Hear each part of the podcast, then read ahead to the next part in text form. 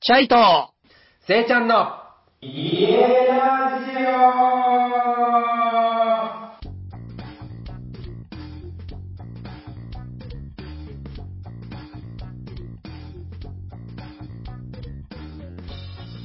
皆さん、こんばんは。ナマステはい、シャイトせいちゃんの家ラジオということで今日も元気にやっていきましょうお願いします。いや、今回のゲストもね、かなり興味深い方なんですけれども、。うん。はい、えっと、出演の経緯はですね、12話でゲストに来ていただいた専務さんですね。もう、はい今回はあれか。せいちゃんの友達でも俺の知り合いでもなく、専務の友達。専務の、そう、友達。もうすごい。え、もう新しい時代入ったな。そう、もう、ちょっと、あの、ゲ本当にス、トがゲストを呼ぶっていう名前か。そう、いいとも的でしょいい人もいいと思う。 そうだね。確かに。うん確か に。うんうんうんうんでね、、でね、はいあはいはいのはい、専務さんってほら、京都じゃないですか。はいはいはいはい。京都にある、はかい、やぶき屋根の宿宿に泊まりに。行ったんですって。うんうんうんで、そこに行った時に、うんうんすっごい面白い人に出会ったって言って、へー。興奮して僕に電話かかってきたんですよ。うおそうなんだ。はい。かやぶき屋根の研究者の西山さんって方なかんでやぶき屋根の研究者す。そう。聞いたことあるいや、ないないない。待って待って。かやぶき屋根の研究者え、す、え、すげえな、その話。すごいんだよ。で、うんほら、あのーそこの宿もそもそもかやぶき屋根の宿だったんだってい。や、そうじゃなきゃ決まんないよ ね。そりゃ、そうそうそりゃ、かやぶき屋根の研究者が出会うのは、そりゃそうでしょ。かやぶき屋根のダメでしょ。それも結構すごくないまあ、すごい、すごい、すごい、すごい。それで、それで話して意気投合して、あの、へそーの、西山さんと専務が、意気投合して、もうそのままの勢いで専務が、うん。家、家ラジオっていうラジオがあるんですけど、西山さんゲスト出演してみ見ませんかっていうことを言ったらしマ い。ジ俺らに確認もなく。この伝統が始まる前に。そうそうそう。 すごいですよ。うん。そんで俺電話かかってきて、いや、これうんめちゃめちゃ楽しそうじゃんって、ちょっと、こう、専え務から話を聞いたら、ー。もうすごい興味深いの。か、かやぶき屋根ってそんなに自分に馴染みないじゃないうん。ないないないないない。そうそうそう。だからね、新しい発見がある。今え、回。かやすごぶきい。ってなんすかそもそも。かやってなんすかまあ、そっから聞いていき ましょう。 やっぱりそそうだねっからやっていきまそしょうう。だね。ここでせいちゃんがどんどん僕が答えても。もしょうがないし、そもそも俺も分かってない。 了解了解。はい、よろしくお願いします。はいじゃあ呼ば、呼びますあー、もね。うぜひぜひ、俺初めて緊張するわ。うん。西山さん、どうぞはじめまして、西山です。あ、どうも、よろしくお願いしますすいません、おなん願いかしますちょっと、ほんと、ほ、ほぼ無関係ですよね、だから僕ら。そうですね、ちょっと、専務にご紹介いただいて、はい。はい。うん専務さんと、あうんうんのなんか建築を学んでる仲間が4人組で、あの、うん泊まりに来たんですよ。うん。あ、そう、え、で、うん僕が、はい、僕が今いるのが、京都市内なんですけど、うん住所は京都市内。京都市の右京区の京北っていう場所なんですね。はい。でそこにかやぶき屋根の農家民泊をしている家があって、うん。そこに今、まあ、長期滞在っていうか、間借りさせていただいて、で、研究してるんですけど、実際に住んでみないとわかんないかなと思って、あうーーんそこに専務さんが泊まりに来たんですよ。あ、そうで、就な職をんだ。話してたら、うんあの、あの、チャイさんとセイちゃんが、家ラジオっていうのやってるから、うんもう、ほんと、かやき屋根って家、家ですし、うん。なんかまさにぴったりだからちょっと、なんか、出てみたらみたいな。へそうえいやーありがとうございます。そんな感じで来てもらえたのと、でももう家、家ラジオなんですけどね、なんか実は 家のことについてあんまり分かってなくて、僕らは家じゃない話ばっかいつも弾んじゃうんだけ ど、いやここで楽しい西山さんがそう、そんな話をしてくれるならもう、最高ですね。いやよろしくお願いします。よろしくお願いします。西山さん、早速なんですけど、僕らもすいません、ちょっと初めてなんであれなんですけど、はい。自己紹介っていうか、はいまあちょっと、はいはうん、あのーしてもらって大丈夫ですかはい。はい。山文和というんですけど、そうまあ、ちっちゃい頃から建築とか街づくりとか、まあ、すごい好きで、ん建築とは何街づくりはい、街づくり。え、ちっちゃい頃から街づくりに興味があったはい、はい。なんかへー家の、なんかちょっとした砂場みたいな庭があったんですよね。で、そこで、なんかコップくらいの大きさの椅子を拾ってきて、うん。それを車に見立てて、うん。で、まあ山とか川とか、うん。なんか、とかうん作。って、家を作って、学校を作って、なんか、こうえ手とか作って、道路引っ張って、その石で車に見立てて、こう、ぐんぐん走らせて、なんかママごっちゲームみたいな、なんか学術ゲームみたいのを、なんか幼稚園の頃やってたんですよ。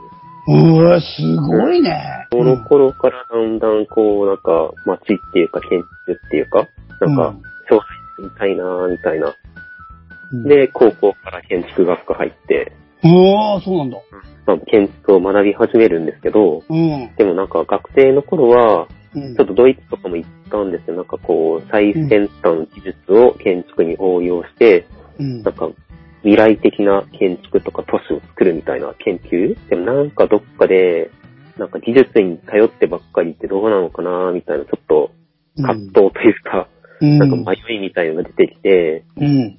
うん、で、その後も建築の設計の仕事だったり、不動産の仕事、仕事だったりとか、なんかいろんな仕事をしてきたんですけど、うん。核融合というエネルギー開発の国際プロジェクトとか、違う分野もいろいろ経験してきて、うん。最終的になんか自然と共生した建築とか街うん。を作りたいなって思いがすごい、こう、だんだんだんだん強くなってきて、へえ。そういう中で、でも自然と共生した建築ってどんなものかなっていうのがはっきりわかんなかったんですよ。うん。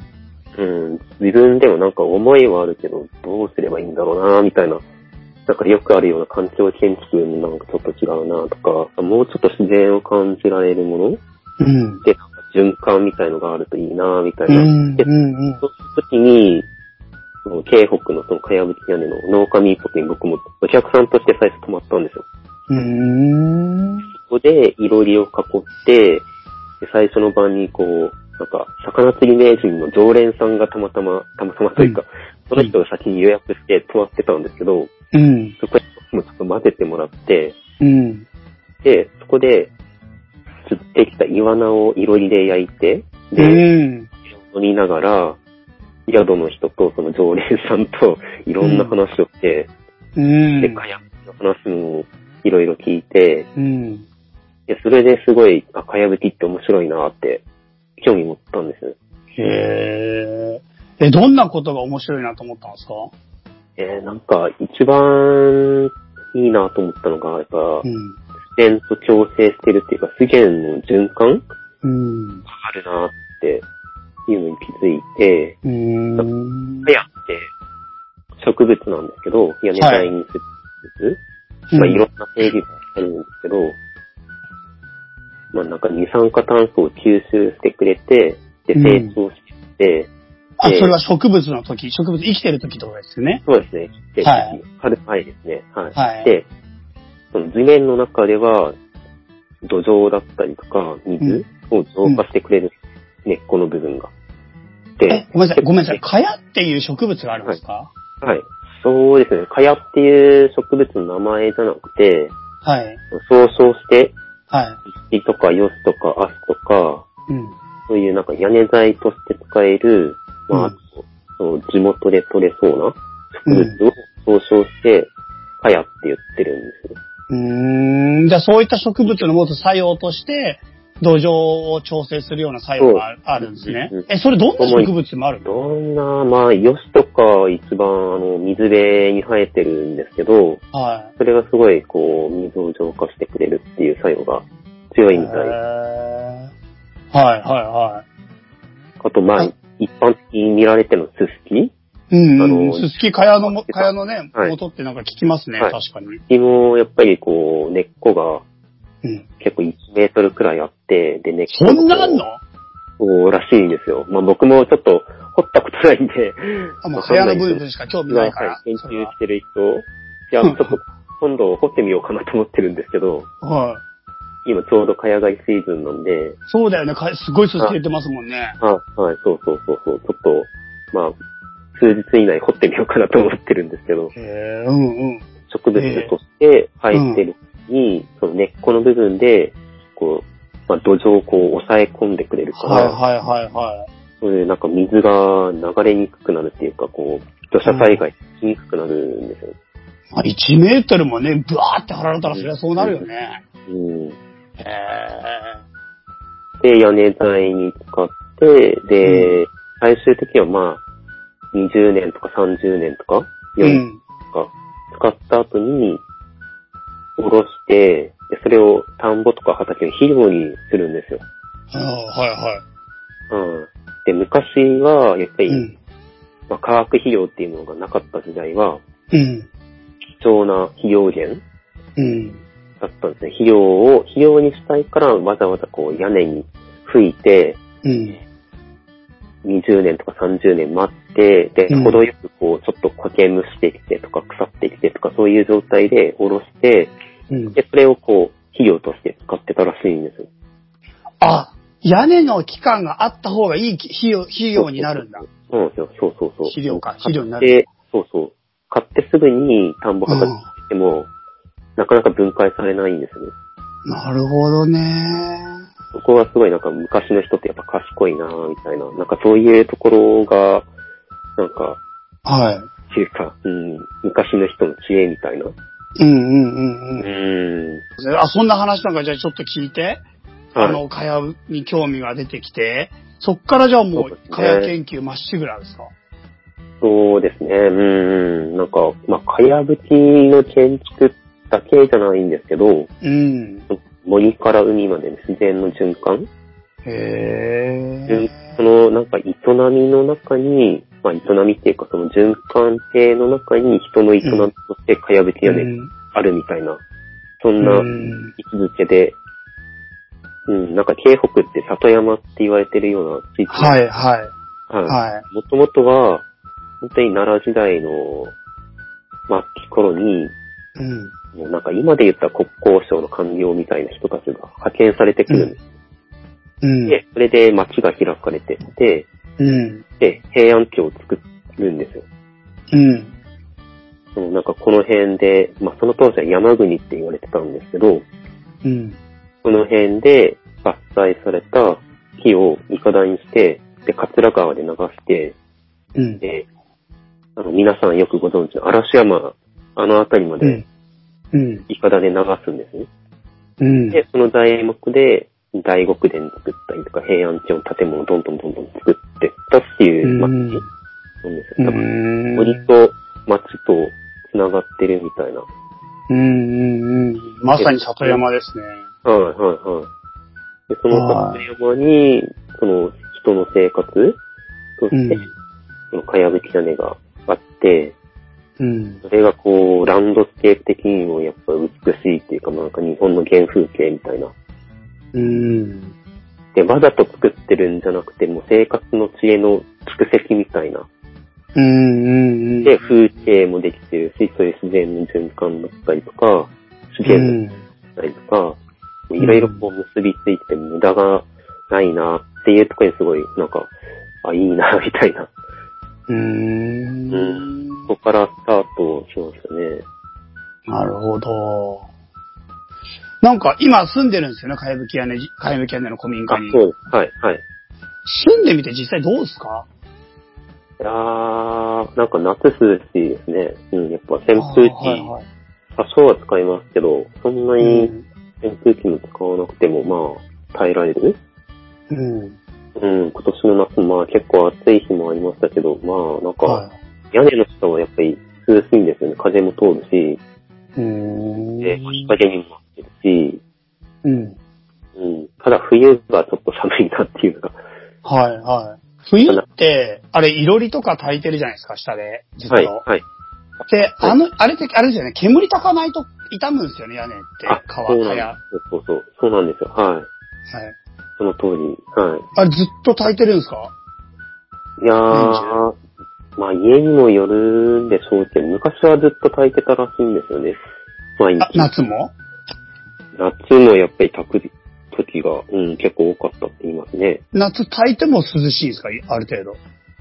うーん、まあ暑いのは暑いですけど、そめちゃくちゃ暑くて入れないっていう感じではないですね。うん、風なんか、風抜ける感じしますよね、日本の家屋ってうんそううんいううのはん。。そうですそう、。でも確かにね冬がすごい寒いって聞いて、うそんう。、僕、昨日か一昨日ちょっと長野県のそういった古民家をね、はい思いっきり改装して、あの、はい今カフェにしたところに泊まってきたんですよ。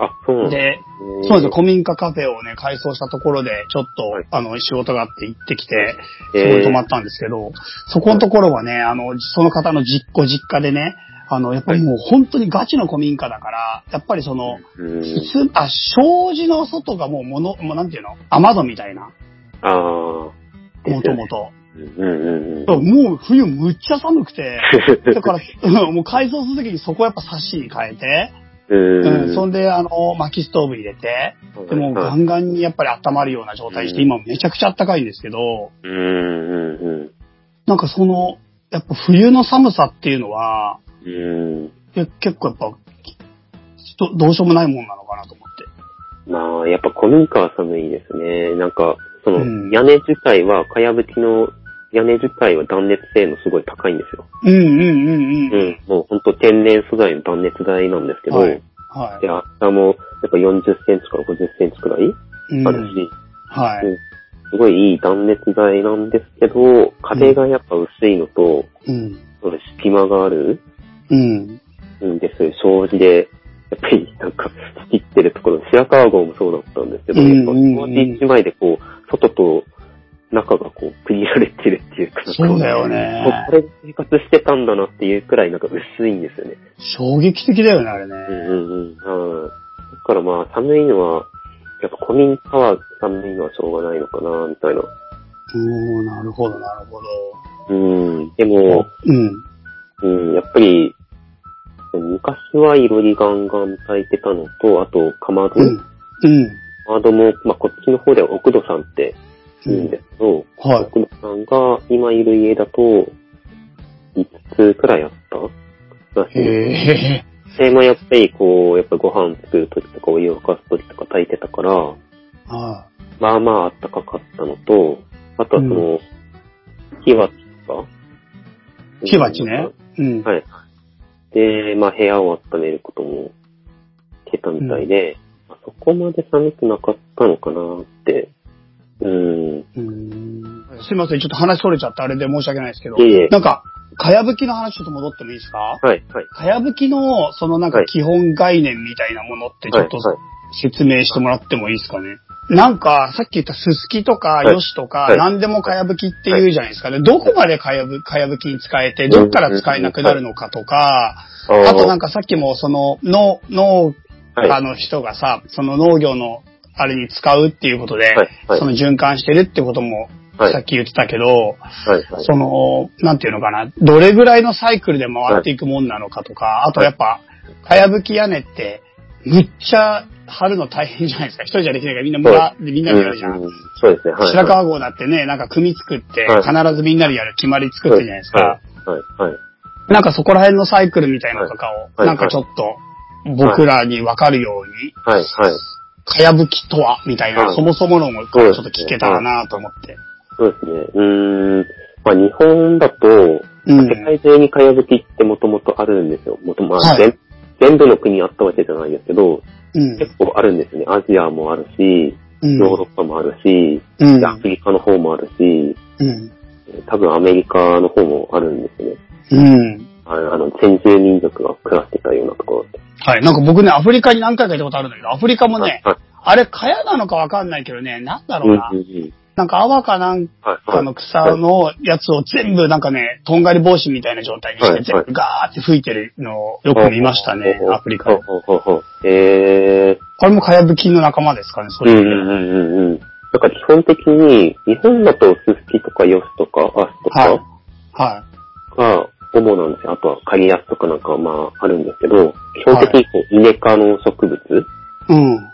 うん。で、吹いてるのが多くて、たまにこう小麦わらだったり稲わらも使うときあるんですけど、あまあ、そうなんだ。うん。あ、ほとんどイネ科の植物うん。を、まあ、カヤって言ってうやっん。てるんですね、日本の場合。うん。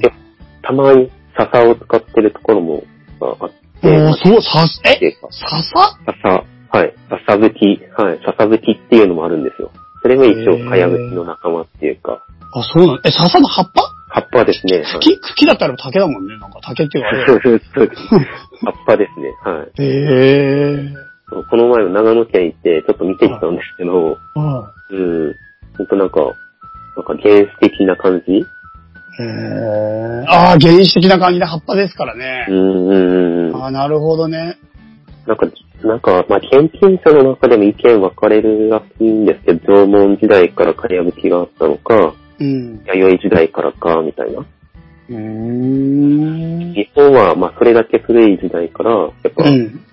かやぶき屋根っていうのが、まあ、あって、まあ、縄文時代は、まあ、ちょっとこう、土でついて、その下地材にかや使ってたんじゃないかっていう説だったりとか、うん。うん。あとはまあ、本当にいっぱいと取れたところは、まあ、まあ、海岸で気使ってたところもあるかもしれないですけど、なんか、まあ、狩る道具がそもそも作れなかったんじゃないかっていうので、まあ、やっぱ弥生時代からなんじゃないかって言われてますけど、うんうんうん。うんそうだよね。あれ手で取るのマジ大変だよね。その、あ、手では狩れないですね。やっぱ枯れないよね。あれ、はい小さい時、小学生の時にさ、ススキみたいなやつの仲間とか手で引っ張ろうとしたら、あもうあめちゃなんかちょっと節があるんだよね。パキッと割れるところが。そう確ですね。はい。結構硬いんですよね。あの、ケイ素が含まれてるんですよね。すかケイ素ってなんですかまあ、化学物質っていうか。ああ、化学物質ねケイ素。あはあ、いそうなんケイケイだ。素だからか。いなるほど。そう。だからなんか手切っちゃったりもするんですよね。そうだよね。あれ危ないよね。なんかめちゃくちゃ。ゃ、そう、だから、確かに、道具ないと無理だね。かうーん。だから、まあ、弥生時代に、その、はい。水田稲作と、で、水田稲作するための、やっぱ、製鉄技術っていうか、刃物はいはいはい。だから、それで茅を枯れるようになったっていう。うと、ーんあと縄文時代は結構、本当に焼き畑農業をやってたらしいんですけど、その前はもう99%くらい森だったらしいんですよ。日う本ん。あ、日本があのはい、そうなんですよえほぼほぼ森で、そこから田んぼとか畑とかを作り始めたから、こう木を伐採して、ーうん。で、森がだんだん草原になってったらしいんですよね。へそこにまあ、土が入るようになったっていう。ーああ、なるほどね。材料の問題ですね。うんうんうん。そうそう、材料の問題と道具の問題、うえーん。弥生時代からなんじゃないかっていう人がまあ、多いんですね。うーんでも海外は、やっぱりいろんな、なんかうん東南アジア行くとバナナの葉っぱとか、ヤシの葉っぱとか、はいはい、そのイメージめっちゃありますね。うん。はい。本当に南国リゾートとか行くと、うん、わかるわかある。るじゃないですか、コテージ。ありますあります。うん。あれもやっぱかやぶきえ、バナナの葉っぱでもそうですね。うん。基本的にその、その土地で取れる、まあ、植物の、まあ、主に葉っぱとか、そういう茎とか使ったやつが、まあ、かやぶきっていうグルあ、ーじプゃあ。植物のそういう葉、葉と茎で作った屋根はかやぶきって考えていいってうんことですうか、んうんうんうんそうであ、すそういうことか。うん。了解じゃあ、とりあえずかやっていうものは一応あるんだけど、まあでもい、うんまあ研究者の中ではというか、い普通に植物の葉や茎を使っはてそれを吹いてれば、まうんあ、かやぶき屋根の研究の範疇に入るよと。うん。いうことですねそうそうそう。なるほこのど。点もなんかやっぱ面白いなと思って、うん世。界中にあるじゃないですか。ありますね。えー結構僕は、まあ、建築もともとやってきましたけど、そういうリゾートっていうか、なんかウェルネスみたいに結構興味があって、うん。あ、これはなんか繋がるな、みたいな、 そんなところもあって、うーん。南国リゾートとかでもなんか研究対象として遊びに行きながらなんか 研究できるんじゃないかな、みたいな。そんななることほど思ったりとか、あとヨーロッパも結構やっぱあるんですよね。かやぶきが。はい。うん。それで、なんかさっきのじゃあちょっとエコロジーみたいな話で、それでなんか、まあ、いわゆる農業をする上では、じゃあはい都合がいいってことですよね、その屋根は。そうですね。日本の場合特にやっぱり肥料になかったから吹いてたっていうのもやっぱ、うん、あるみたいですね。大きな理由として。うんうんうん本当に最終的に土に帰ってくれるんですよね。で、うん。うんまあ、木は、まあ、建築として使えなくなったら一回薪になって燃料になってきて、まあ、ご。飯作ったり暖房になったりして、うんで、灰になって、それも田んぼに撒いたりとか、うんうんうん。うん。で、かやも肥料になって、で、土壁の土も、またリサイクルできますし、そうですね。本当にエすコロジー。ごいね。うん。で、それってやっぱり農家だからなんですかね。なんか要するに農業ってうん自然にダイレクトに触れるし、自然の恵みをダイレクトに受けるし、自然の営みをやっぱ、営みを借りて生計を立てるわけじゃないですか。そうですね。うんうんうん。だからやっぱりその農業っていうのはやっぱり自然の、自然とともにやっぱりないと成立しないなりわいだから、やっぱりそういう意味で農家の人だからやっぱりそういった、ななんていうかな、自然との調和みたいなものを意識して、うんそうになるのかな。うーんですね。いや、本当になんか自然をずっと観察うん。できたからこそできたことなのかなーって。うんねうーん。えそういう風になるとさ、例えばさ、はいやっぱり日本はさ、第一次産業からだんだん第二次産業、いわゆる工業に移行していく時代が始まって、はい。そんはでいその工業からさらにサービス業の第三次産業っていう経済成長に伴って産業構造が変わってきましたよね。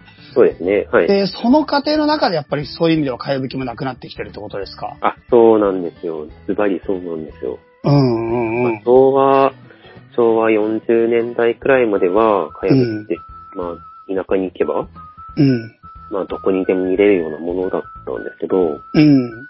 それがやっぱり、まあ、東京とか大阪とか、都市に、まあ仕事をうん。で、まあ、出るようになっちゃったりとか、うん。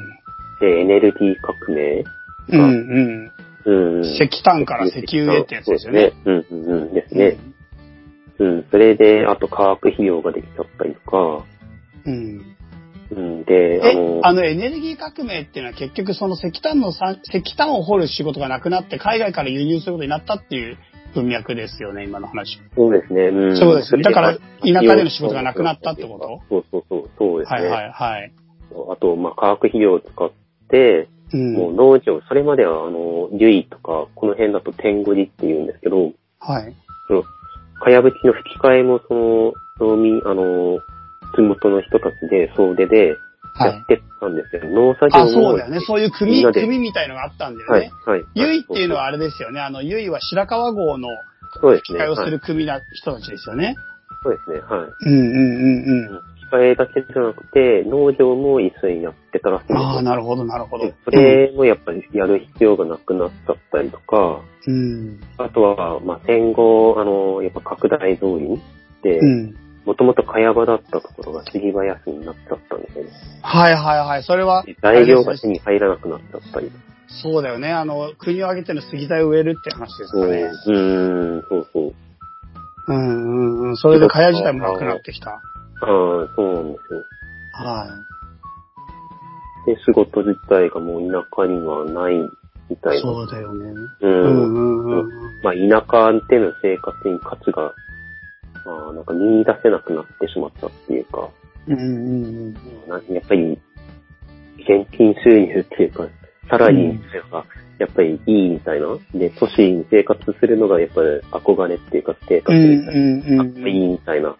で、どんどんどんどん、やっぱ都市に流れてって、うで、地ん元にはやっぱり、まあ、お年寄りばっか残って、みたいな。うんうんうんそうすると、労働力でもやっぱり吹き替えってなかなかできなくなっちゃって、うん。で、お金もないし、で昔はそうやって住民総出でやってたんで、ほどほど、あの、ほぼほぼ、まあ、ただじゃないですけど、あんまりお金かけずに吹き替えできてたんですよね。うん。 20年とか30年に1回吹き替えっていうのうがでんきてたのが、うんそ。れも、やっぱお金を払わないとできない。で、そう、おあ金れっていうの金かけたらやばいよね。そうなんですよ。もう本当、家、本当に、まあ普通の大きさの家で1000万くらいかかるんですよね。ああ、そう。え、普通の人の家ってどれぐらいのサイズなのむあの、二日屋き屋根の家ってさ、むちゃくちゃでかくないですかなんか屋根が。あ、でも白川郷はもう別格です、あの大きさは。はうん京都のこっちの里山の方の大きさは、スネーカーの戸建ての住宅よりはちょっと大きいですけど、い。うん。白川郷と比べたらまあ、そんなに大きくないあ、そうなんそれで1000万ぐらいかかるんですかうん、ですね。まあ、すげえな。てか人件費だけでもすごいもんね。だってそれは。そうなんです帰るっよつった。ら。うんうん。あとしかも材料、職人ですよね。そうですね、職人さん。職人もいないもんね。うーん。そうなんですよ。そんないろんな問題でどんどんこう、まあ、途端にしちゃおうみたいな。トタン屋根ね。はいはい。タイヤでばっかっすもんね。だから、もともと会話のとこだ。おー、え、うん。途端にするとめちゃくちゃ暑いらしいですね。家の中あが。、そうなんですよ。うんうん。夏やっぱり夏は、本う当にんサウナ状態ですよね。ねえ、蚊帳だった時はね、すっごい涼しいって言うけど、うん途端にした瞬間めちゃくちゃ暑くなるって聞きますよね。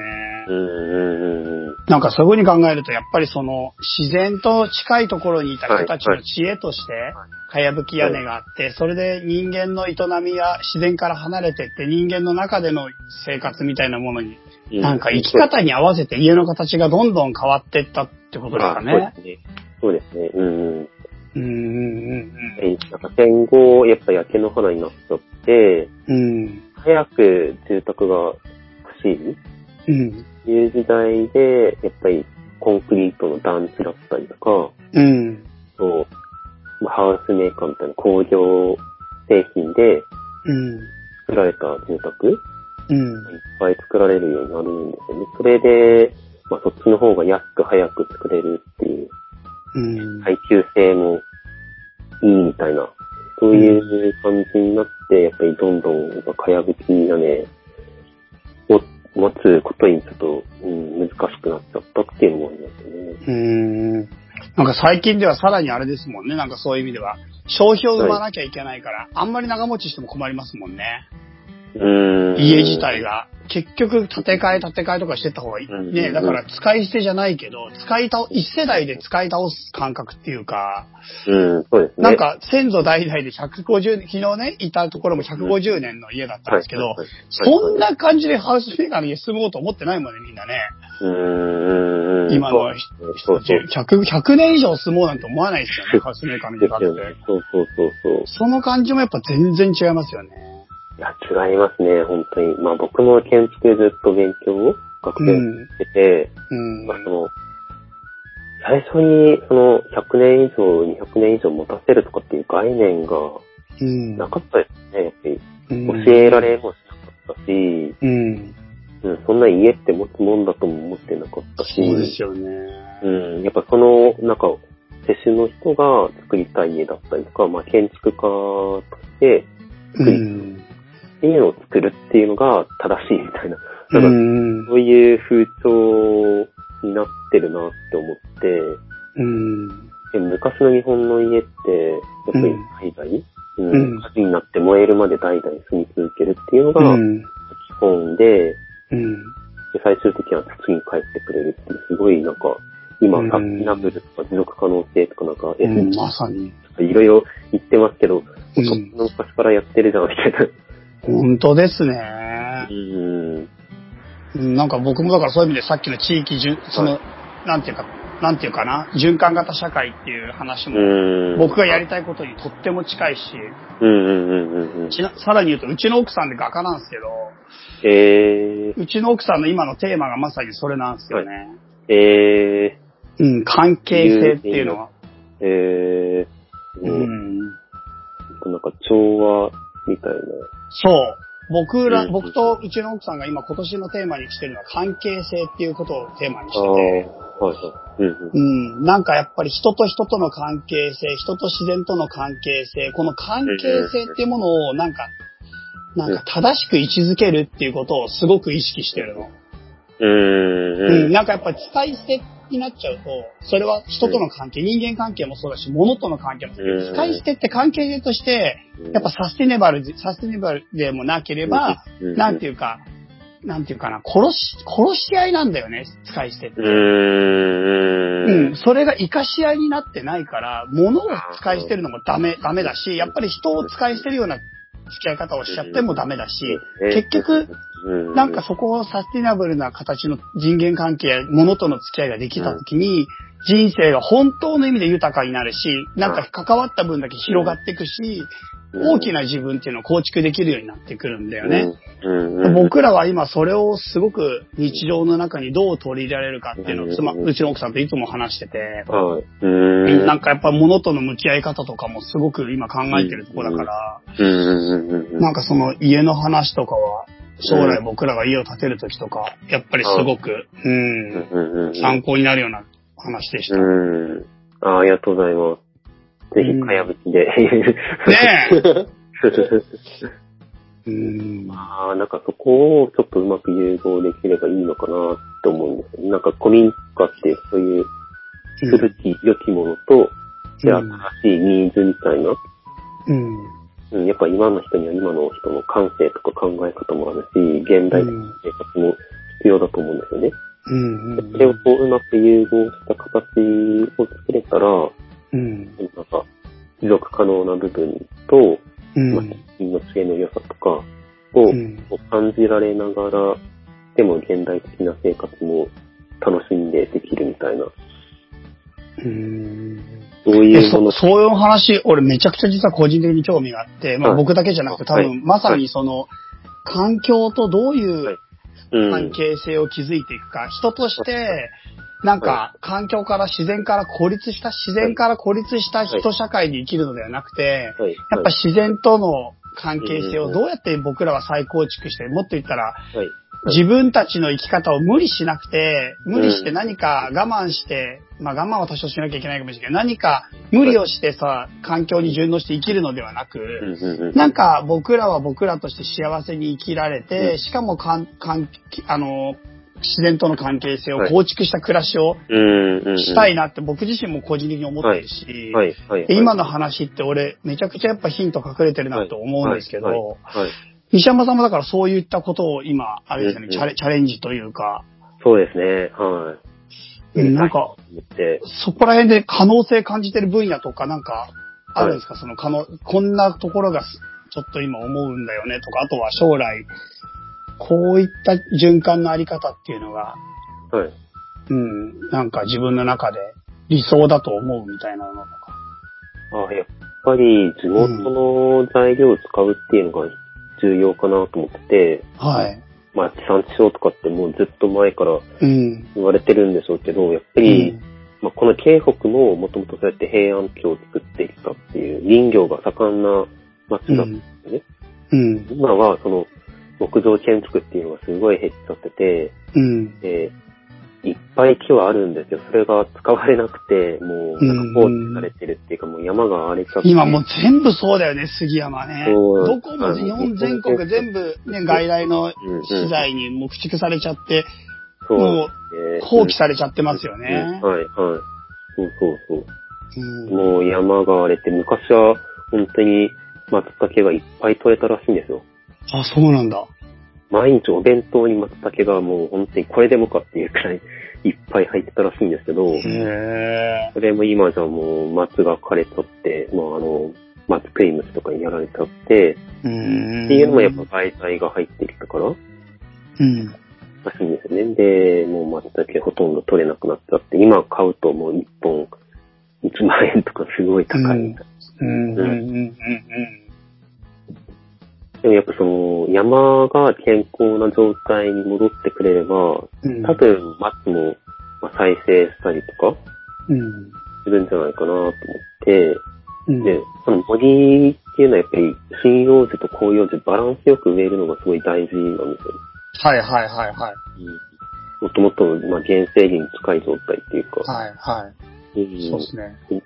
日本の里山ってやっぱりそういうのをうまくこうバランス取りながらうやっん。てきたことで自然のサイクルができてたっていうのが日あ本っ、て、ね、里山林はね、人間が手入れるんですよね。うん、そうですね。か人間が手入れた森はね、株が分かれてる。株はの、い株のところから全部分かれてて、ね、自然林はなんか、シューって立ってるって昨日話聞いたんですうんうんよ。純木井さんのツアーで。ああ、うん。ライスリーとかもありますね、こっちの方に。うんうんうん。うん。もうなんか、まあ昔はなんか、深い山って書いて、新山っていうのと、里山と、あと人里っていはいうなんか3つのレイヤーに分かれていて、はいはいはいはいではい。新山はもう動物だけの領域で、あその、うなんかか、うん農機で出てくるような、あの、小玉が出てくるようなうん。鳥うん。で、里山は人間と動物がどっちも入れて、どっちもこうう、ん餌は餌だったりとか、人う間だん。ったりとか、芝を取ってきたりとか、うん。なんかどっちも入れるような領域で、でうん人だ人だけの領う域。ん。うん。まあなんかこう、今はもう鹿とかイノシシとかも人だこまで来ちゃって、うん。畑とか田んぼとか荒らしちゃうんですけど、やうん。っぱそういうのが昔はほとんどなかったっていうのが、うん。やっぱり森が健康だったかなっていうことを、うん。まあそれ、その循環を取り戻せるような建築を作っていくっていうのがすごい重要なのかなと思って、それはやっぱ木材を使うってこと森に手を入れるために。そうですね、うんですね、うん。うん。うん。建築ってすごい、その木材使う量で言ったら一番使うものじゃないですか。はい。うん、木工製品とかと比べてやっぱり圧倒的にうん。良く、うん。積極的にやっぱり使っていく。で、またそこで森を育てていくみたいな。うん。うん。なんかそういうのが伊勢神宮でも形になってるんですよね。どう、え、どういうことですかあの、伊勢神宮って、かやぶき屋根なんですよ。 え、そう、あ、そっか。えちょっと待って。ぜ全然ちょっと待って。今、もう、不意をつかれた。え、そうなんだ。はい、あのもともとなんか弥生時代のうん。高床倉庫みたいのをモデルにして作られた神社、おううん、で、まあ、切妻屋根っていう屋根で、で、かやぶきで、で、木材はヒノキかけて、うんで、そのヒノキを育てるために何百年もかけて、うん。で、育てるんですけど、うん。うん、その中の、まあ、森っていうのはやっぱ、そのヒノキだけじゃなくて、うん。広葉樹いっぱいあるんですよね。うん。で、針葉樹ってやっぱり背が高いから光をいっぱい浴びられて、はうん、で、広葉樹は背低いけど、針葉樹がこう、まあ、空間空いて生えてくれてれば、い。うん。光をこう、もらえて、うん。成長できて、うん。で、木の実がなって、それが地面に落ちて、うんで、。鹿とかイノシシがその木の実食べて、うん。で、それで糞をして、うん。でそれがこう、微生物が分解してくれて、うん。で、いい土壌になって、そこに雨が降ってきて、うん。で、豊かな水が地下水になって、それがだんだんだんだんこうフィルターされてって、川に流れてって、で、最終的に海まで行って、うん。で、植物プランクトンが豊富な豊かな海海になって、うん。まあ魚とかがよく取れるようになるっていう。うん。うん、なんか、まあ、人もキノコとか木の実とか食べれるのいっぱい取れますけど、うん。最近海の方でもやっぱりこう豊かな食の恵みとして帰ってくるみたいな。うん。そう、なんか漁師がよく言うもんね。海がね、荒れてきて海がダメになってくるときに森がダメになってるんだ、みたいななんか、見たことある、そういうの。はい、はい。あのうん、気仙沼の畠山さんっていう人が、は森は海の恋人っていう活動をずっとやってきてるんですい。けど、うん。うん。その人は牡蠣、牡蠣の養殖やってる人なんですよ。うん。うん。でやっぱりその、昔やっぱ、海が荒れちゃって、牡蠣が取れなくなっちゃったっていう時に、あこうんの問題は森から来てるんじゃないかっていうことで食事を始めて、うん。でそういうなんか健康的な森づくりっていうのをうん。始めたらしいんですけど、うんえ、ごめんなさい。健康的な森づくりってやっぱ人の手が入らないとダメなもんなんですかそうですね、なんか日本の、まあ原生林はいいと思うんですけど、やっぱ一回手が入っちゃうと、うん。うーん、やっぱり手入れしていかないと、まあそうか、杉林とかになっちゃったところは、うんあの根っこが荒れてきますもんねね。全部ねう、ん出てきちゃうんだよね。う荒れたん、森って。うん。なんか聞いたのは、なんかヨーロッパとか海外の森は、まあ、ほっといても、海外の森うんって、なんか一種類しか生えてこないって聞き言わ聞きました、僕。うん、まあ、土地が痩せてるとか気候が違うとか、いろいろあるんでしょうけど、うん。僕もフィンランドとか行ったことあるんですけど、うん。あまあ、ヨーロッパいろいろ行きましたけど、フィンランド行った時、本当に、本当になんか一種類の木が永遠とずーっと、うん、うん、うん。あ、こういう森って初めて見たなっていうくらいなんか、うん。衝撃的で、うん。なんかヨーロッパはね、全、全土で、ヨーロッパ全土で生物多様性って1500種類ぐらいしかいないんだって。うーん。でも、日本は高尾山ってね、八王子の方にある、うちうちの近く近所にある山なんですけど、高尾山だけで1200種類あるんだって。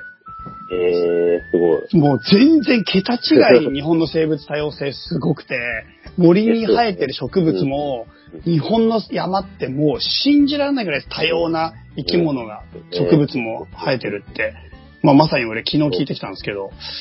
えーうん、なん、か樹木医さんがね、あのう山ん案内してくれて、。はいはいはい。俺なんか日本って特殊っていうかすごいっすよね、そういう意味では。うーん、本当になんか恵まれた土地だなってすごい思いますね。そこをやっぱ杉一色にしちゃった時代があった から、じ逆に言うと人間で手を入れないと自立できなくなっちゃったっていうことなんですかね。そうそうそう。今日もちょっと山の方行ったんですよ。はい。そしたらもう本当台風で、2年くらい前の台風でもうこけちゃった木がいっぱいあって、うん。でも大体杉の木なんですけど、そう。根っこを見ると本当ちっちゃいんですよね。もうう本当にん。直径2メートルないくらいうんで、もう深さも50センチないくらい根っこなんですもうこれは簡単にこけるなぁ、みたいな。うん。なんかそういうところを、こう、うん焼き旗で焼いて、うでん容器で、まうあ、ん木材なんか使えるときに使って、うんで焼き旗して、で、茅をそこに入れて、茅場にして、で、保水力を高めて、うんで、屋根材にして、で、5年間とか10年間とか、茅場として利用した後に、うん。紅葉樹をそこに入れたら、うん。元々の、こう、まあ、紅葉樹と針葉樹のバランスのいい森うに、ん。だんだんこう、再生できないかな、みたいな、そそういうああ、もう考逆に、えたり。杉一本だった時代を、杉一色だった時代よりも前の時代に戻すってことですね、人間の手で。ね、うーん、ですね。うん。はいはいはい。そして自立させるってことですね、サイクルを。うんうんうん。うんうんうん土砂災害も防げるようになるし、で、うん。あったり、まあ、松茸とかキノコとか、うん。出るようになったりとか、あと、とにかく松茸食いたいっすもんね。そうそうそう そう。すごいわかりやすくていいんじゃないかな、みたいな。それから、そういう研究やりながら、うん。建築とか、まちづくりとか、うん。自然の循環も含めて、うん。まあ仕事をやっていけたらいいなぁみたいな。なんか研究だけやってても、やっぱりバランス悪いっていうか、うん。なんか論文書いてもあんまり社会反映されないじゃないですか。もう学者の間だけで、うん。それでやっててもあんま意味ないなぁと思って、やっぱり建築とかまちづくりとか、なんかものを実際作って、うん。で、インプットとアウトプットどっちも、こう、うん。やっていけたらいいのかなみたいな。今後じゃなんか具体的にややりたいこととか、こういうビジョンを持ってるみたいなのってあるんですかうん。うん。うん。そうですね。ちょっと、一回、もう一回海外ちょっと行きたいなっていうのもあって、うん、うん。ヨーロッパってすごいかやぶき盛んなんですよね。もう現代建築にいっぱい使ってて、あ、え、何再評価されてってことそうですね。うん。やっぱエコロジーだし、う、ん。いいよね、みたいな。すごいイギリスの話聞いてるともう、古民家、何億円もするらしいんですよえ、えかやぶきの古民家がそうそうそう。うん。うん、うん動。産価値もめちゃくちゃ高くて、うん。で、それがまあ自然にもいい。うん。うんで、他の国もやっぱり現代建築にすごい使われてたりとかも、すごい斬新なデザインなんですよ。ちょっと写真見せれないのがちょっと残念ですけども、う本当に、ん。え、こんなのができるんだっていう、なんか、こう、ちょっとボール状の建築だったりとか、うん。ほんと 3D のなんかこう、 図書館みたいなのも開発でできてたりとか、うん。おしゃれでかっこいいみたいな。うん。うん、なんか日本だとやっぱり古民家って感じじゃないですか、かやぶうきん。そうですね。うんうん。それがやっぱりあっちの方は進んでるなーって。現代建築の最先端で使ってうる。ん、そうそう、うん。なでるほも、ど。かやが少なくて、もう中国とかハンガリーとか、なんか東ヨーロッパとか中国がこう輸入しないと間に合わないくらい、うん。うん、なんか流行ってるらしいんですよね。へえ。になんかヨーロッパの方は日本のその、さっき言ってたような肥料にするとか、うん。そのなんかもともと、まあ農業やってた人のその自然の営みの中のうん。一つとか、そういう感じとはちょっと違う可能性もあって、なんかパうッん。的になってるっていうか、流行りになって何的フるァッションファッションっていうかなんか、うん、うんやっぱこう、流行り廃れじゃないですけど、うん。今はこう、もてはやされてますけど、でもそれっうんて本当にエコなのみたいな、そうやって中国からエネルギーを、石油を使って、カヤを運んできて、うん。うん。で、それ最終的に肥料になるかどうかわかんないですけど、う。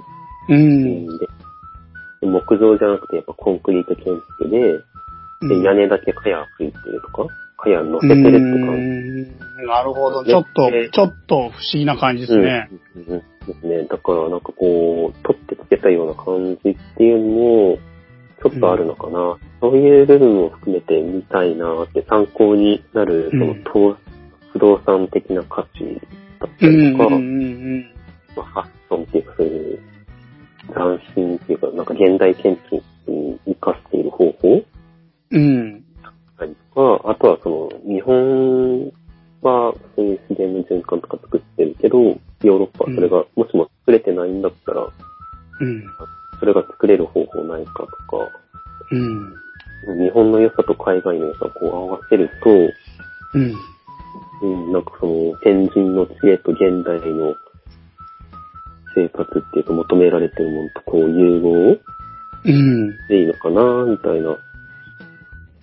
そういうのもあって、一なるほど回ちょっと海外見てみたいなっていうのはありますね。なるほどね。まあ、今もちょっと考えてますけど、建築とか街づくりで、かやぶきを生かしていくっていうのを、できたらいいなって。うん。うーん。え、その時ってさ、なんか、今僕ね、聞いててかやぶきすげえかっけえなっていうかはいは、いすごい、そのエコロジーな環境の家に住むってすげえはい、そういう、なんかそういうのいいなと思ったんだけど、はい。はい。例えば僕農家じゃないじゃない。ではい。日本人の多くってもう第一次産業ほぼしてないじゃないですか。うん。その人たちの家としてかやぶきってなんか適切なのかなってやっぱ思っちゃうんだけど、うん要するにさうっんき、さっき最初に話した通りさ、はい、はい。僕らの生き、生きてる生き方がもうすでにさ、うん自然と離れちゃってるじゃない。そうですね。うん。で、日本のね、農家との親和性は極めて高かったけど、現代もしくはこれから未来を生きる僕たちのうなんか、社会の中で、かやぶきって、そのね、最後の、土に戻るプロセスまで含めたときうに、んどんな可能性があるのかなって思うんだけうど。ん。うん。うん。そうですね。そこが一番難しいところかなとも思ってるんですけど、うん。で、やっぱりこう、都会にこう集まって、うん。リスクもあって、いろんなリスクがあって、まあコロナウイルスもそうですし、地震とか、ういろんん。まあ経済的な問題だったりとか、うん。お金を払えば何でもできるっていう時代がだんだんなんか変わってきてる。うん。うん。で、より本質的で、やっぱ自然、やっぱ人間ってそもそもやっぱ自然から生まれてるじゃないですか。うん。うん、なんか最近の研究では熱帯雨林から人類は発祥してるって言ってて、うん。その熱帯雨林の環境がベースなんですね、そもそも。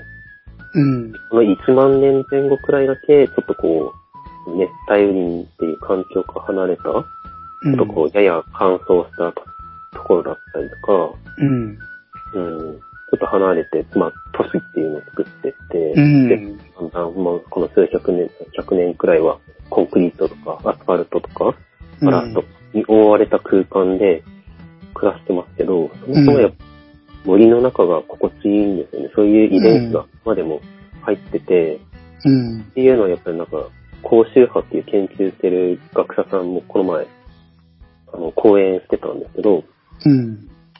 そういう環境だと免疫力も高くて、うん。病気になりにくくて、で、よく眠れるし、で、ストレスもこう、自然とデトックスっていうか、できるみたいな。もともとそういう環境で生きてて、うんいっ。ぱいで暮らしてるから、ああいうコロナウイルスが出てきた時に簡単にこう感染しちゃったりとか、うん免疫力がなんか下がってる状態うん。うん。っていうのも含めて、やっぱだんだんこう自然に帰っていく時代になるんじゃないかなと思うんですよね。なるほど。うん。じゃあ次の産業が、はいね、産業構造がまた変わってくるときに、そういう自然に近いところでの営みみたいなものが、うんやっぱ増えてくるべきだと思うし、うんまたそういったニーズは確実に高まってきてるときに、うん人の生き方が自然により近づいてって、自然により近づいてった時の家、住む家として、やっぱりかやぶき屋根の家は適切なんじゃないかってことですかね。うん、うんまあ、かやぶきだけじゃないと思いますけど、うん。まあ、自然に囲まれた環境で、うんまあ今、リモートワークもやっぱりできますし、うん。そういうなんか、心地いい環境で、まあ、仕事もできて、で、自分が食べる分はこう、まあ、自給自足うん。使えるような生活ができれば、まあ、いざっていう時にすごい強いのかなって。うん。なるほうんどや。っぱコロナが流行ってからも、ここで生活してる分には全然困らないですし、うんまあ、マスク、あの、スーパーとか行く時はしますけど、あとは全然しませんしう。うんもう基本的に人とのソーシャルディスタンスがめちゃくちゃ取れてるう。っていうのを、うんん。なるほどねなんかそういう刺激まあ、そうですね。なんかインターネットっていうのがあるからこそできることって、やっぱりいろいろ可能性は広がってるのかなって。で、コンクリートの、まあ確かに快適だとは思うんですけど、うん。そういうところでエアコン使って、うん。うん、生活するのと、あと、まあ、こういう豊かな自然環境で、うんで、古民家だとやっぱ冬寒いとかある。その冬だけ気になってるんですね。そこだけ俺、俺、かやぶき屋根の時、一番気になるの、最初から最後までやっぱ、寒いんじゃないかなって疑ってんだけど。はいそう。そこは改善する余地があるなって思って。うん、そこはやそらうなでいすといよけない。ね。でもなんかそれも結局うまくできそうってことですよね、そういう意味ではうんなんか。なんかそれはさ、その先人たちの生きてた時代とか、体もしかしたら体質とか、もしかしたら生活の、ね、そのさっき言った火鉢だとかのものとかうん。の時代に合わせるとそれが心地よかったのかもしれないけど、僕らが今生きてる時代やこれから生きる時代うにんうん。もうちょっと適した心地よい温度をそうそう。うんうん自然。に負担をかけない形で模索できる可能性があるってことですよね。うんうん、そうですね。うんうんう。うんんうんそこは本当工夫次第でいくらでもできるんじゃないかなと思って。うん。なうんるほどね。かやぶきって断熱材にもなるんで、やっぱ壁にもできるんですよね。かや壁ってあるんですかなんか、一部ありますね。日本でもやっぱり壁に使ってる相良さんっていう人もいますへし、え。ヨーロッパ行くと本当に屋根から壁からもうまるっとこう、蚊帳で覆われてる。へえ。あれでさ、はい。い断熱材みたいに壁の中とか入れられないの砂壁の裏側とか。や、できると思いますね。な、なんでやんないの虫が湧くのいや、なんでやらなかったかはわからないですけど、んうん。でもなんか昔は雪囲いって言って、うん。壁からちょっと歩くくらいのスペース開けて、で、あの、うん軒下にこう、茅を立ててるか立てて、こう、覆う、覆ってたんですよね。でそれによって断熱取ってたって。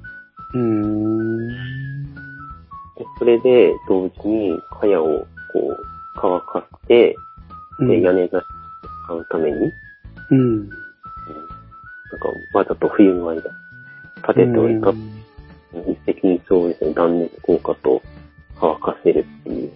うん。でも壁にそのまま入れるっていうのは今までは、日本では、うん、使ってなかったんじゃないですかね。なんでですかねでもなんかさそ、うや、やってないからにはなんか良くなかったことがあったんだろうね。うーん、発想がなかったんですかやっぱ日本の建築って夏に合わせてるんですよね、基本的に。ああ、そうなんですか。夏がやっぱ高温多湿だかうん。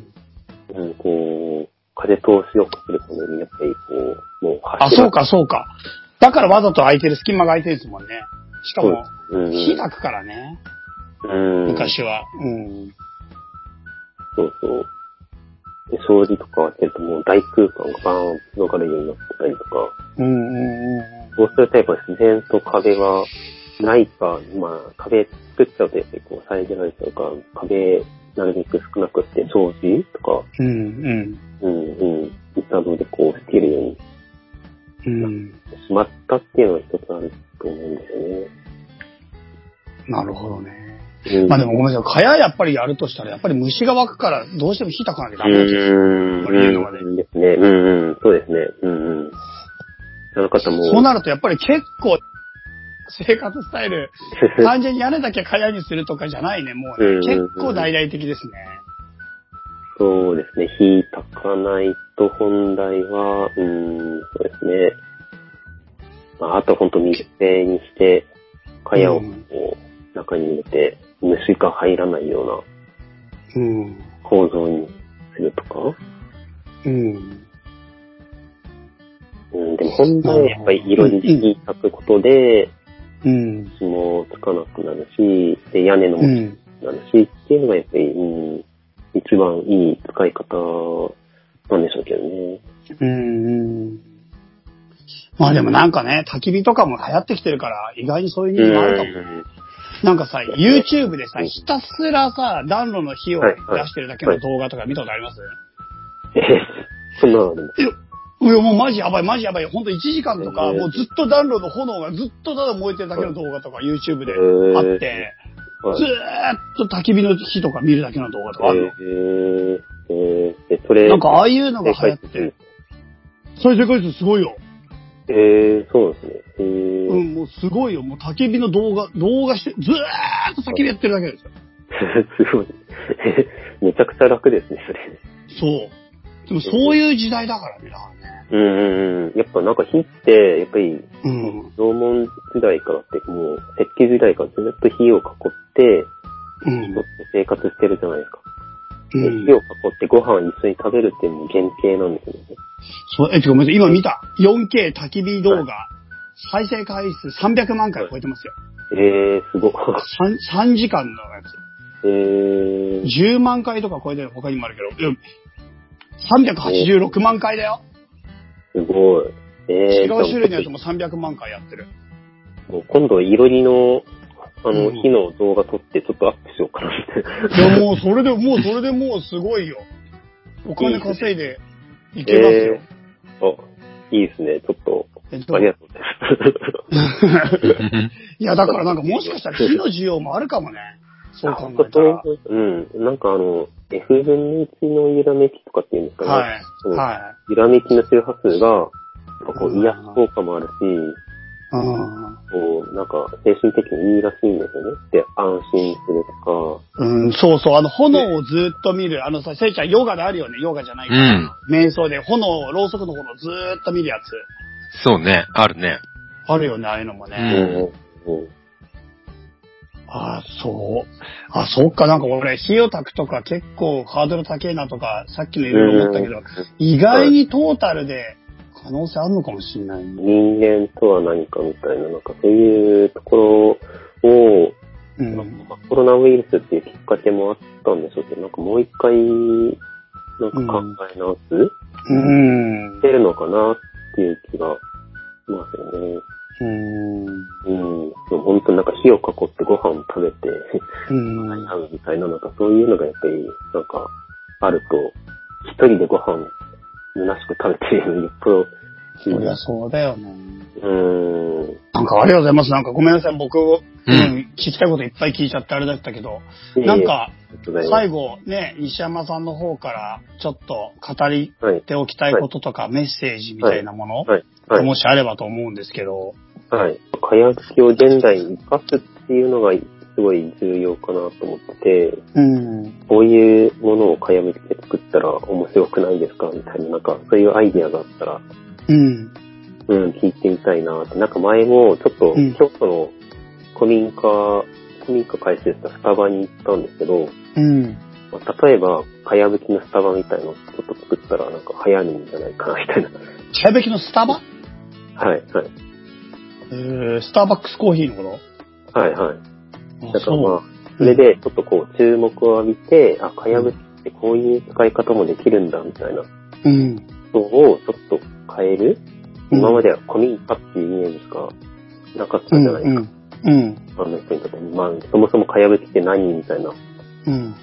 うん、それを、あ、かやぶきってなんかかっこいいねとか面白いねとか、そういうところからちょっとこう、興味を持ってもらううん。入り口を作れたらいいのかなっていうのもちょっと思うんですよね。うん。うん。うん。うん、なんかそんな感じで、あとアート作品としてもやっぱかやぶきを活かしてるうん。職人さんもいたりとかするんですよ。う。うんうん。ん。そんな感じで、なんかこういう、これをかやぶきでやってみたら面白いんじゃないですか、みたいな、そんなのあったらなんか嬉しいな、みたいな。なるほど、そういうアイデアを。はいはい。とにかくまず、かやぶきっていうものへの注目度を上げるためってところから始めていかないとってことですよね、要すうるに。んうん。ですね。うんかやぶきへの関心を高めるために、まあ、うんみんなの方でちょっとアイデアがあれば、ぜひぜひご連絡くださいっていうことですかね、とりあえず。そうですね。うんうんうん。うんうんうん。で、まあ、最終的に西山さんがじゃあ目指しているのは、自然と人間とが調和する街づくりというか、自然と人間とがね、互いに、その、なんていうかな、孤立し合わない生き方みたいなものはいを、はい。やっぱりプロデュースしたい。そんな感じですかそうですね。ね。そうですね。うんうんうん。うん。なんか俺そこら辺の価値観ものすごい今、感じ、感じるものがあって、僕もなんかそういう生き方は、すごい思ってて最近。ああ。うん、なんか、いいですそうですね。ちょっと思うところめっちゃありますね。ねはいはい。ああ、ありがとうございます。いやーうんちょっと聞いてくれて、本当嬉しいです。はい。わかりました。せいちゃんなんかありますか、俺はね、だからあの、うかやぶきって最初に聞いた時はやっぱり保存するんっていうお話なんだろうなと思ってたわけ。うんはいうんやっはいぱ保存するってイメージじゃない。今の俺たちからすると。うんうんいかに古いものをどどういうふうに大事にしていくかっていう感覚だったのが、うんうん。うん現在に積極的にこう融合して溶け込ませていこうっていう発想があるんだっていうのすごい衝撃だった。う。うんん。しかも現代の最先端のね、そのサスティナブルな社会を作るために、めちゃくちゃヒントになるんじゃないか。むしろこれを軸にうん、そういった社会を再現、再現じゃないか、はい再現になるのうんうか、んもしくはアップデートか。もう、うん循環社会のアップデート版を再構築できるんじゃないかって話ですよはいはね。そうそうそうね。うんううんうんん。だから非常に可能性を感じるよね。話を聞いてそるとうね。だね。わかりました。西山さん、すいません。はいじゃあ今日はどうもありがとうございました。はい。ありがとうございました。楽しかったです。あありがとうございます。りがとうございました。ははい。というわけで、せいちゃん、今日は西山さんに来てもらったということでした。いやいやいや、すごかったね、今日のはね。なんか、すごういん、ちゃんとした方で。ですよ。そうなんですう よ。ん。うん。 まあ、インテリ、インテリなんですよ、すごい。おー、そうなん西山さん、実は東大でなんですよね。ん。わえ、マジか。え、じゃあ、そうなん東大ですで今、あの、研究してんのいや、東大出なんじゃないですかで、東大出てから、大学に入って、そこから研究入ってると思います。多分すげえ、それ西山さんに来ちゃよかったね。まあいいそうなかん。ですよ。 でもすごいね。なんかそのはい僕、うん。そこら辺のなんかエコロジーみたいなこと、せいちゃんも多分同じ価値観だと思うんだけど、うん。自然と人間、人と人が調和し、人と自然が調和するっていう、ここら辺を俺、すごい最近考える、思うところが本当にあるもんで、うんうんなんか、うん、そのかやぶきで家を作るって発想なんか僕も全然なかったし、うん。うん。うん、なんかその、どうやって環境に負担をかけないどころか、環境と共にある家をうん。模索できるかっていうかさ、うん。強制するっていうことだよね。そうそうそうそう。うんうんうん思うわすごい良かったうな、ん。めちゃくちゃ思うよね、そういうこと。うんそうだね。そういう家に住みたいね、やっぱり。僕らうも。ん。でも、それって都市生活で難しいよね、でも現い状。やいや、そうそう、さっきそう思ったんだけど、うん。でもなんかやっぱり僕も、まあ、せいちゃんもそうかもしれないけど、そもそも都市生活もちょっと違和感あるじゃん、やっぱし。もちろん。う。うんで、やっぱそういったことを感じてる人がね、今の時代、すごくやっぱ多くなってきてると思うし、うん。なんか僕らの次の生き方っていうのを考える上で、自然と共にある人間が本当に人間らしいという言い方がなんか適切かわかんないんだけど、はい。自然と共にある人間らしさっていうか、本来の、なんていうのかな。これ難しいな。人人っていうのが自然と対義語みたいなイメージになっちゃうから難しいんだけど、生き物として共にあるっていうかさ、うん。うん。そういった調和の中で生きるっていうことを考えるときに、なんか示唆的な、ねなんかやっぱそういう社会にしていかなきゃいけないよね。うん。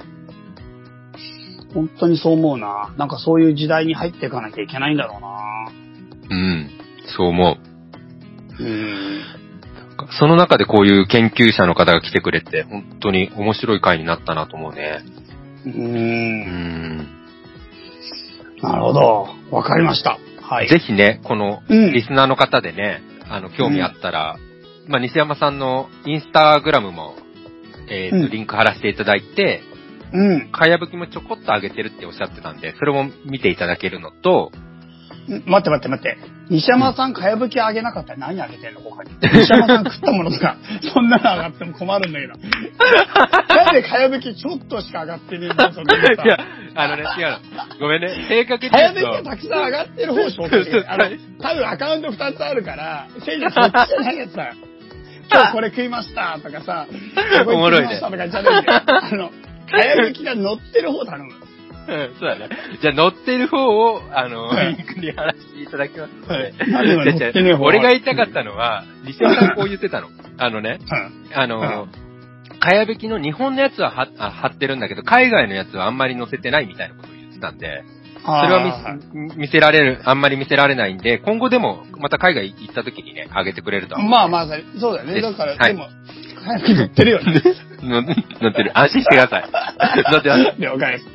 あ西山さんはぜひ、うん、ねウォッチしていてください。はい。そうですね。で、またあの、ほら、さっき西山くんが言ってた、あアイディアとかね、あれば、リスナーの方から。うん、ぜひぜぜひ。ひぜひ、うん。メール、ツイッターでもメールでもいいので、ください。はい。よじゃあろしくお願いしメールまアすド。レス、先生お願いします。はい。チャイセイイエラジオアット gmail.com。こちらまでよろしくお願いしお願いまします。ということで、今日はですね、かやぶき屋根の研究者の西山さんをゲストにお招きしての回でした。では皆さん、ごきげんよう。さようなら。す。ごきげんよう。